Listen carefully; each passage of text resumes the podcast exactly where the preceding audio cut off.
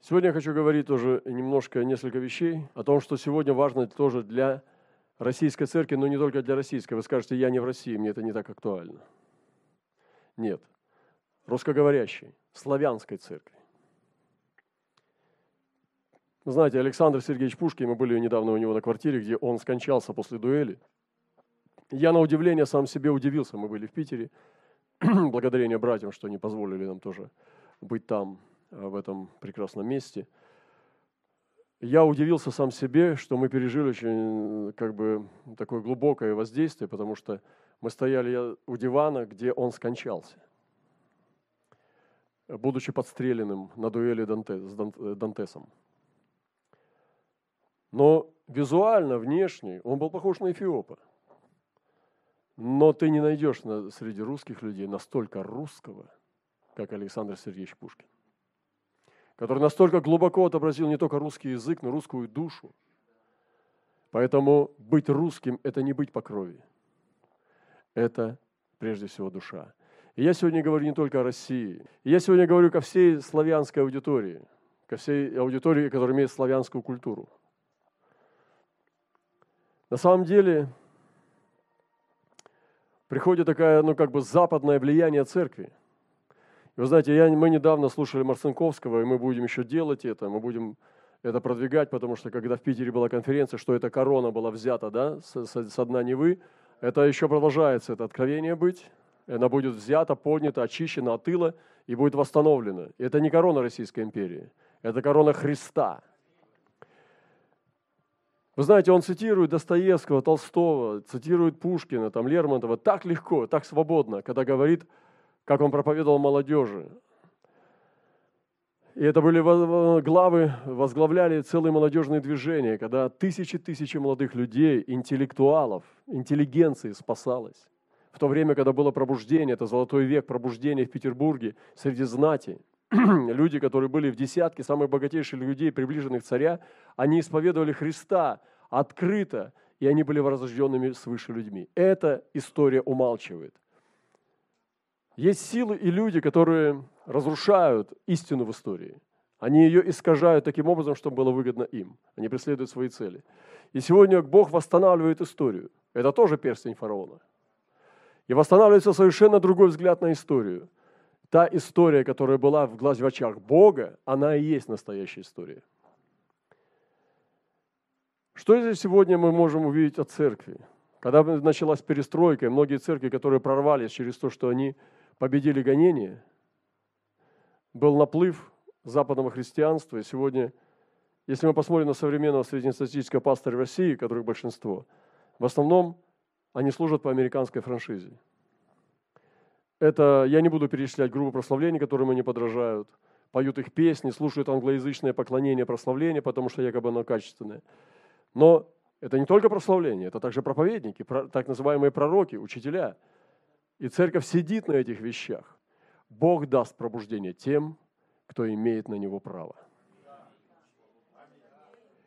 И мы живем на своей земле. Даже такие люди, как Марцинковский, который так сильно поднимал русское творчество, славянское. Он вытаскивал настолько глубинные вещи из глубины души, что он отвечал чаяниям русского народа. Я недавно с огромным удовольствием проглотил буквально его книгу, как он сидел в вузах, как он свидетельствовал, как он выступал на разных конференциях. Его жизнь была очень насыщенная. И он не принадлежал никакой деноминации, он был евангелистом. И проповедовал простым мужикам, в деревнях, в храмах, он проповедовал всем, но он был возрожденный человек, евангельский христианин. И он описывает настолько вот этот разломный период России, переходной период из революции вот уже в социалистическое государство. Его выдворили из страны. Он был последним, кого после его э, уже как бы вот этого э, как бы э, уже слоя, которого вытолкнули из России, после него уже отправляли в Сибирь и на севера в ссылке. Он был одним из последних, который был выброшен буквально из страны на запад. И он так сильно скорбел, он так сильно любил именно свой народ, свою страну. Я думаю, что это был настоящий пробужденец. Сегодня мы видим американизированных пробужденцев, говорящих по-русски, Сегодня мы не видим настоящего славянского пробужденца. Мы сегодня видим копию американской церкви. Братья и сестры, это серьезный разговор. И я сегодня хочу говорить как Михей. Я сегодня хочу говорить как Иосиф с кольцом и перстнем фараона на своем пальце. Я думаю, что это и есть пророческое служение. Даже вы во Франции, в Германии или в Испании одним медом мазаны. Хочу дать прослушать одного поэта. Давайте прослушаем его, пожалуйста, дайте. Может быть, вот, э, просто один из стихотворений, который я сегодня слушал, мне очень сильно коснулось э, о духовности. Шел Господь пытать людей в любови. Выходил он нищим на кулишку. Старый дед на пне сухом в дуброве жамкал деснами зачерствелую пышку. Увидал дед нищего дорогой — на тропинке с клюшкой железной и подумал, «Вишь, какой убогой! Знать, от голода качается болезный». Подошел Господь, скрывая скорбь и муку, Видно, мол, сердца их не разбудишь. И сказал старик, протягивая руку, «На, пожуй, маленько крепче будешь». Я странник убогий, с вечерней звездой Пою я о Боге касаткой степной. На шелковом блюде опада осин Послухайте, люди, ухлюпы трясин. Ширком в луговины, целуя сосну, Поют быстровины про рай и весну. Я странник убогий, Молюсь в синеву, на палой дороге ложуся в траву. Покоюся сладко меж росновых бус. На сердце лампадка, а в сердце Иисус. Никто так не говорит, как говорит русская душа. Но как прекрасен русский язык. Как прекрасен украинский язык, белорусский – они на своей земле должны звучать эти языки. Мы говорим, почему нас не слышит русский человек. Простите, я про Россию. Почему он нас не слышит? Когда мы говорим ему Евангелие, оно чужое. И когда мы говорим, Иисус любит тебя, Он тебе все даст, мы не готовы принимать такого Христа, который нам все даст. Русская душа, она создана для страдающего Христа. Она никогда не будет пренебрегать страдания. Потому что страдание – это постоянный путник русской истории. Тогда выбросьте Достоевского, объявите его еретиком. Выбросьте Толстого, Пушкина, Лермонтова, Тургенева. Выбросите их, этих глупых людей. Вы что, с ума сошли? И сегодня нам нужно покаяться в том, что мы отдали невесту чужестранцу.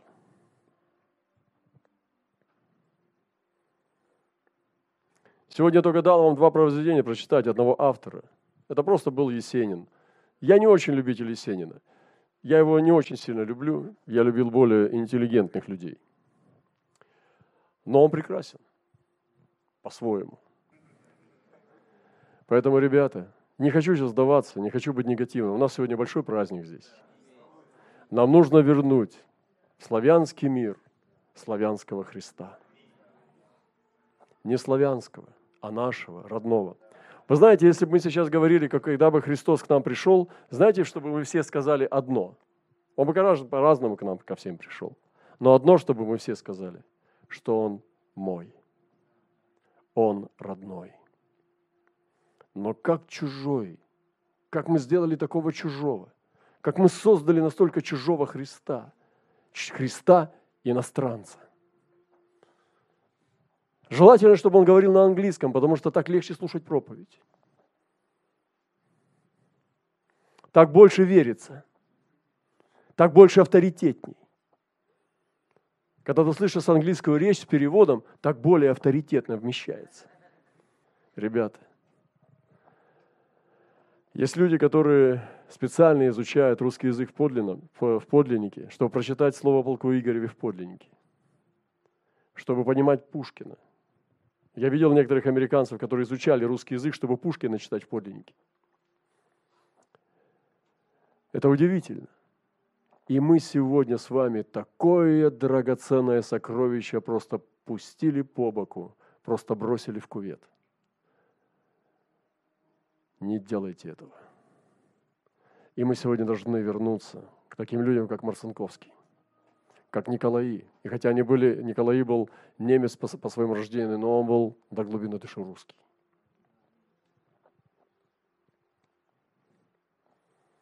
Эти англичане, как Редста, которые приезжали сюда, они делали здесь пробуждение в Петербурге, они влюблялись в Россию до корня своей души. И мы сегодня, дорогие братья и сестры, должны бросить слушать политиков. И я глубоко убежден, что перстень фараона принадлежит сегодня нам, если мы услышим землю, и землю услышит небо. И нам нужно сегодня вернуться к корням. И поэтому есть предназначение мессианское у каждого народа. И мессианское предназначение невесты славяноговорящего народа – это красота страдающей невесты. Но они полностью убрали страдания из Евангелия и сегодня не выстаивают. И представьте себе, если бы на них рухнуло гонение, кто бы там устоял? Мы прошли этот урок. И у нас был апокалипсис в Советском Союзе. Я помню, один из американских апостолов говорил со мной, говорил, что я не знаю, готов ли я был бы страдать за Христа. Я не знаю, прошли ли бы мы гонения или нет, потому что мы сегодня проповедуем против страданий.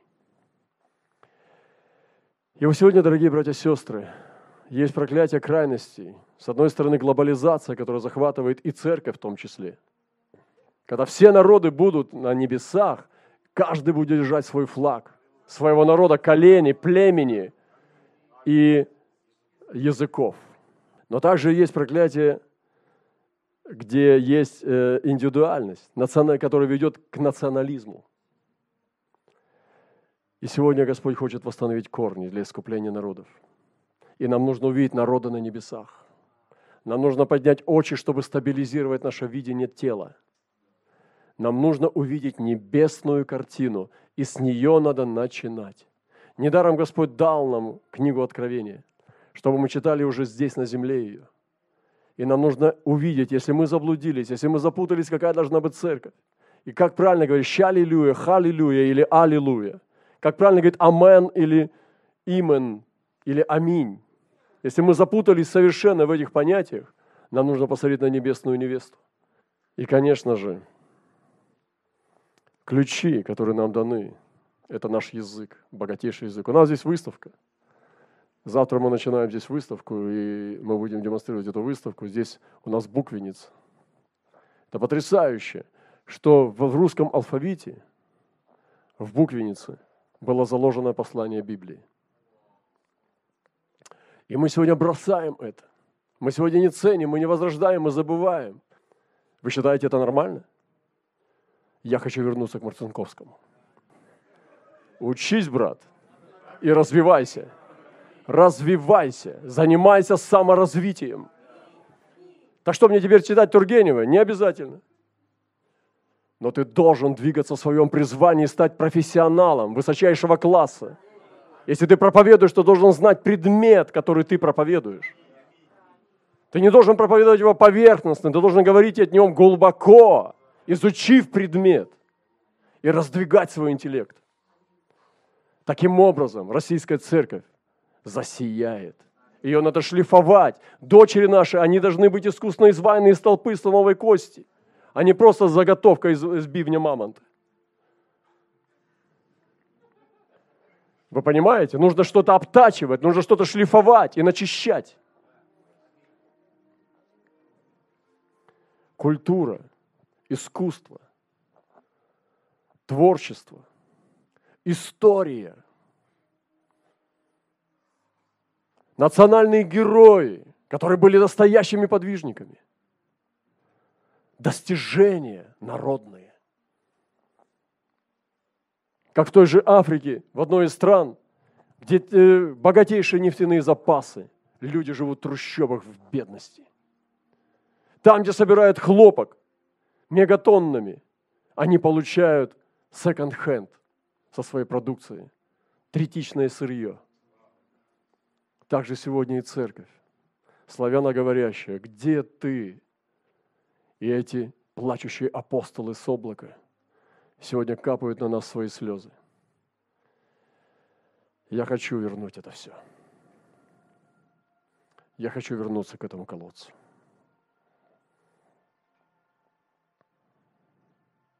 Очень печально жить такую жизнь.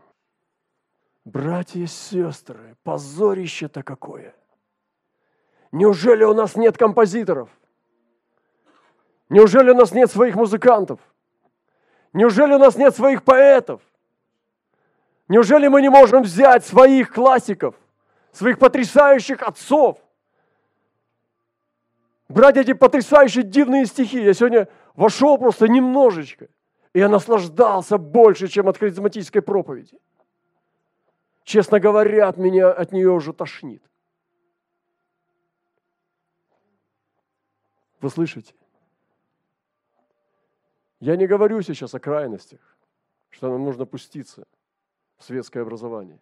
Вы понимаете, о чем я говорю? Я сегодня говорю о настоящем Христе, о подлинном Христе. Я знаю, насколько эта проповедь прямая и жесткая, но это честно. Я верю в народ, который живет на своей земле, знает свою культуру, свой язык и свои корни. Давайте мы вернем свою честь. Давайте мы вернем свое достоинство. Давайте мы перестанем попрошайничать и ползать. Давайте мы поднимем свой дух к небесам и возвратим корону царю.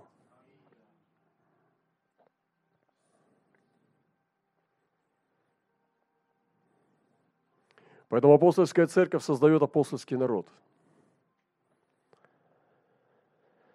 И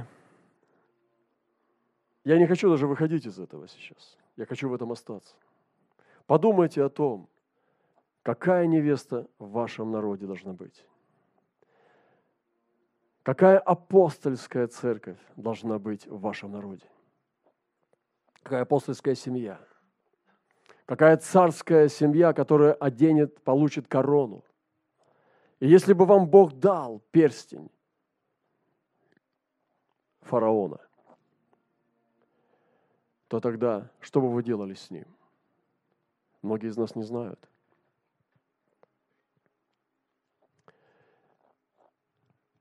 И сегодня нам нужно учиться. Было откровение свежее, что человек Божий стрелял из лука стрелами, стреляя, он не стоял на месте, а бежал. И рядом с ним был юноша, который учился у него бежать и стрелять. Не всегда получалось, но он не останавливался, старался и усиливался. И это восхищало человека Божьего, который еще больше ободривал юношу. Сегодня я верю, что нам нужно учиться заново жить. Нам нужно сейчас бежать. И нам нужен творческий дух для молодежи. Почему нет молодежи в церквях? Потому что там нет творчества.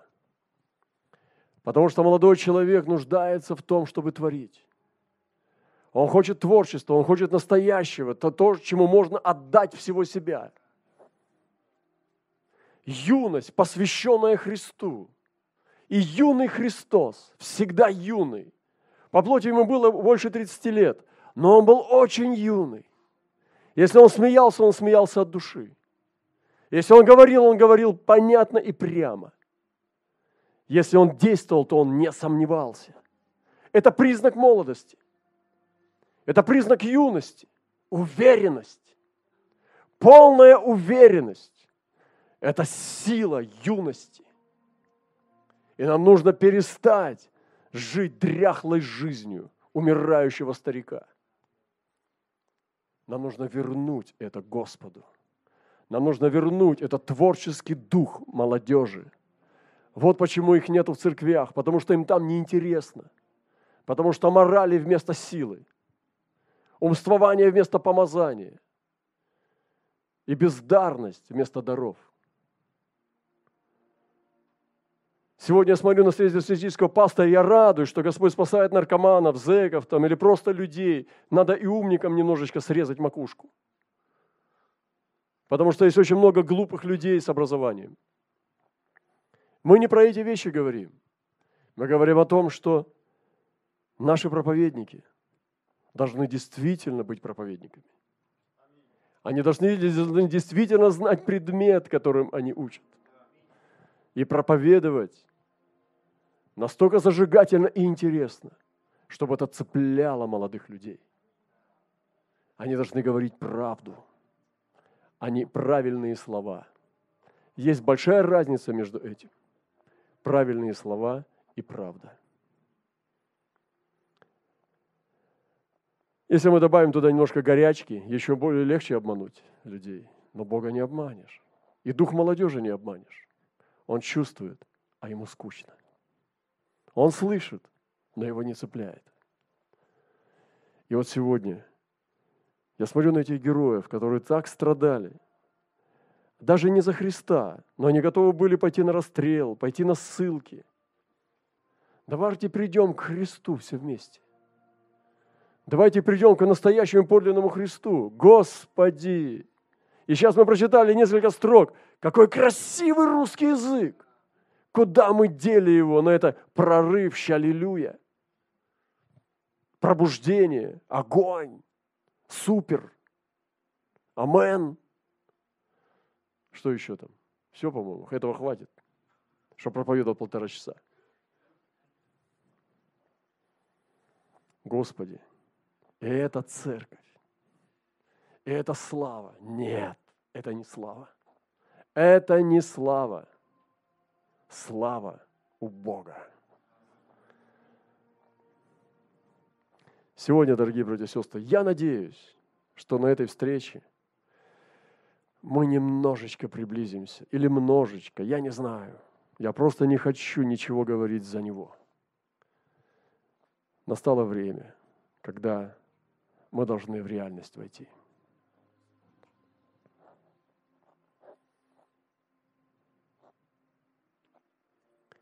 И вот это явление отрасли, которое обещает Захария, это откровение нового Христа, оно сегодня воссияет. Я говорил уже недавно, что я раньше думал, что Христос – единственная причина, почему Бог меня возлюбил. И это звучит неплохо. Августин э, это начал говорить об этом очень хорошо. Подхватывали другие отцы, и Карл Барт добавил, и потом новые харизматы и, так далее, и э, суровые религиозные пятидесятники, ум, умные – добавили, что единственная причина, почему мы здесь, это только Христос. Что у нас нет ничего, что мы отвратительные существа, и все, что в нас есть, только Христос. Поэтому Христос – это единственная причина, почему Бог нас принял. Сегодня я так не думаю, потому что Бог так возлюбил меня сначала, что отдал своего Сына, чтобы я не погиб, но имел жизнь вечную. Есть причина, почему Бог меня любит. И я для Него не отвратительное существо. Я принят им. Я не понимаю, почему, потому что меня обманули, что я настолько гадкий и мерзкий. Но все-таки я склоняюсь к тому, что это не так.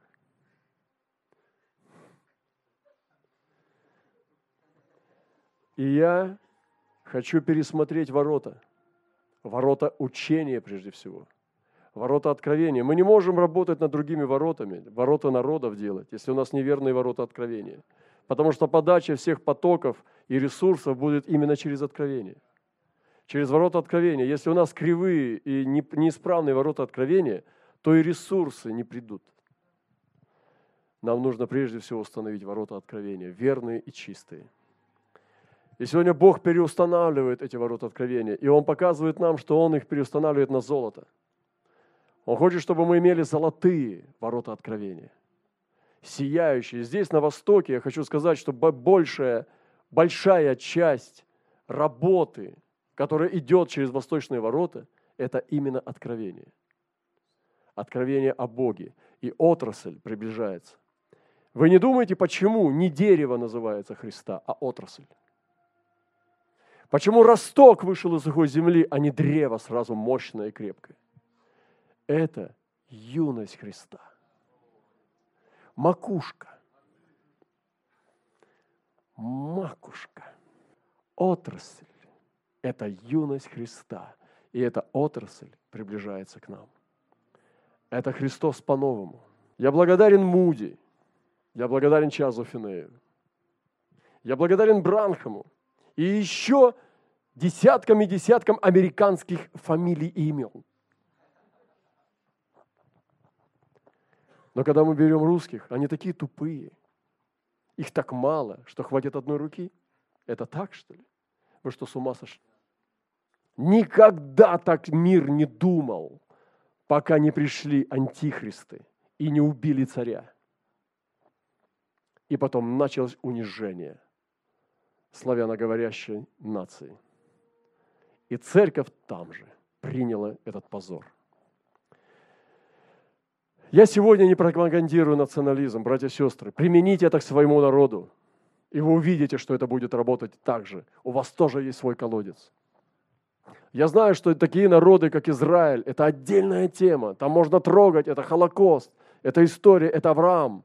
Это своего рода ну, царская пища, это неприкосновенно. Туда можно касаться, когда ты послан. Но примените это к своему народу. Каждый народ достоин сохранить свою идентичность со своей культурой. И церковь должна быть одета в культуру своего народа.